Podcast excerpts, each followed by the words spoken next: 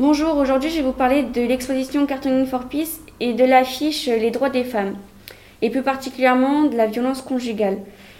Donc on peut voir sur le dessin qui a été réalisé par Arès qu'il y a un grand homme euh, sombre et ténébreux qui me fait penser à la mort et à la peur, et une petite femme euh, toute euh, fragile, sans défense.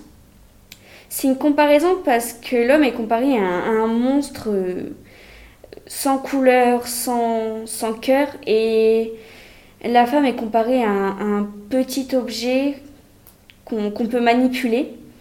On peut voir que l'homme embrasse sa femme et en même temps il l'étrangle pour euh, essayer de la tuer et c'est une forme de domination chez cet homme et une forme de soumission chez cette femme.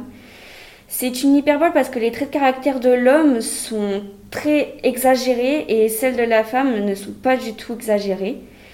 J'ai choisi cette affiche parce que je suis féministe et ça, ce sujet me tenait beaucoup à, cœur parce que je trouve, de mon point de vue, en 2021, il y a eu beaucoup de femmes euh, battues, surtout en période de confinement. Beaucoup de femmes sont mortes sous les coups de leur mari.